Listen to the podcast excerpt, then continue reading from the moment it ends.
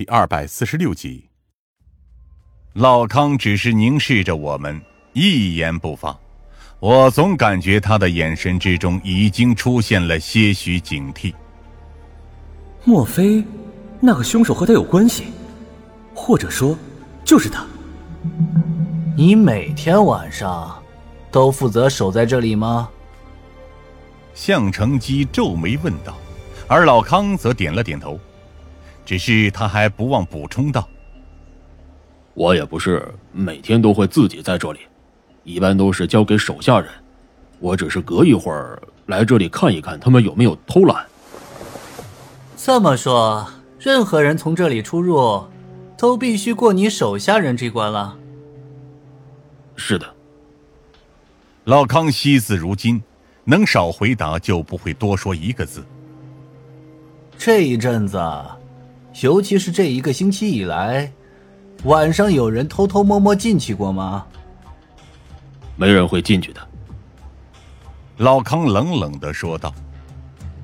就连我们老大也不想在这里多待一秒钟，何况是其他人。你能保证没人进去过？老康似乎有些生气。我的人都在这里，如果你们想，我可以一个一个拷问着来，直到他们承认。有人进去过为止。向成基抬起手，示意不必，随后才和我继续慢悠悠的走到了另一边，开始观察起来。这个老康值得注意。向成基不露痕迹的低声说道：“按理说，只有他有这样做的能力和可能性，也只有他才能做到在这里神不知鬼不觉的切割一具尸体。”可是还有灵车的部分，我接着说道：“想在每天早上开着一辆改装后的黑色废弃轿车在旧城区狂奔，还不被这里的人发现，这可不是一件简单的事情。”向成基再度回头：“你早上有出去散步或者兜风的习惯吗？”这么问，实际上就已经很露骨了。不仅于胡子满头问号，就连老康也开始瞪起了眼睛。我可从来没听说过外面的大哥喜欢这么问东问西的，或者说，喜欢这么问问题的人，只有一种。老康凝视着我们。条子。于胡子听了这话，大吃一惊，连忙从后面踹了老康一脚。转头跟我们道歉。哎，二位大哥，别跟这傻子一般见识啊！我改天一定好好教育教育他。老康，你怎么和大哥说话的？不妨问问，这二位大哥来这里有什么目的吧？老康咬牙问道。会对死猪肉感兴趣的大哥，可不多见呢。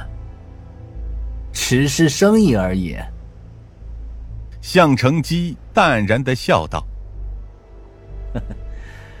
最近手头有点紧，加上市场也不好，所以啊，我们才想着要不要走点别的路子，搞点钱花花。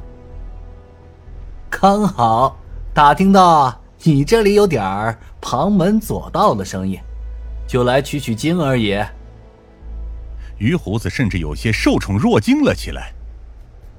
哎呀，乔大哥们说的，你们看得起我于胡子，那也是我的荣幸。有需要帮助的，尽管说就是。哼，有于老大这份心就够了。向成基挠了挠头，佯装无聊的看了看四周。不过看来看去，这里貌似也没什么新意啊。于胡子愣了一下。大哥的意思是，你这里和外界几乎与世隔绝，平时是怎么进货的？向成基指着那些被挂起来的死猪。据我看，这里可没有任何一条路能通卡车呀。于胡子顿了顿，这才神秘的笑了笑。哎呀，二位大哥有所不知，我的渠道，任何人都想不到。而且绝对安全，绝对没有被查出来的可能。说完，于胡子跺了跺脚，示意我们看向地面。二位大哥可知，在深巷最重要的生命线是什么？食物资源。不。于胡子咧嘴笑道：“是下水道。”下水道。我和向成基几乎是同时皱起了眉。这是什么意思？整个深巷都与世隔绝，外人根本没办法进来，而我们想和外面做交易也是困难重重。于胡子带着我们逐渐向工厂深处走去。但有些地方是不受地形约束的，只要你们想得到，这条通路就能带来无限的可能。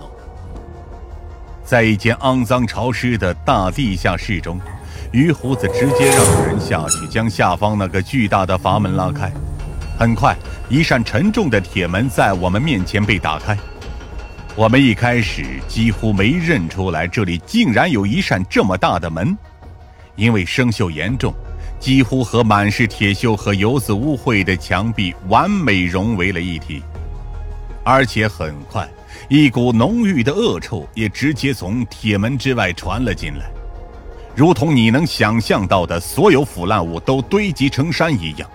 摆在我们眼前的是一条极为肮脏的水流，或者说是地下河流；至于四周，则是一条极为宽阔的下水道通路。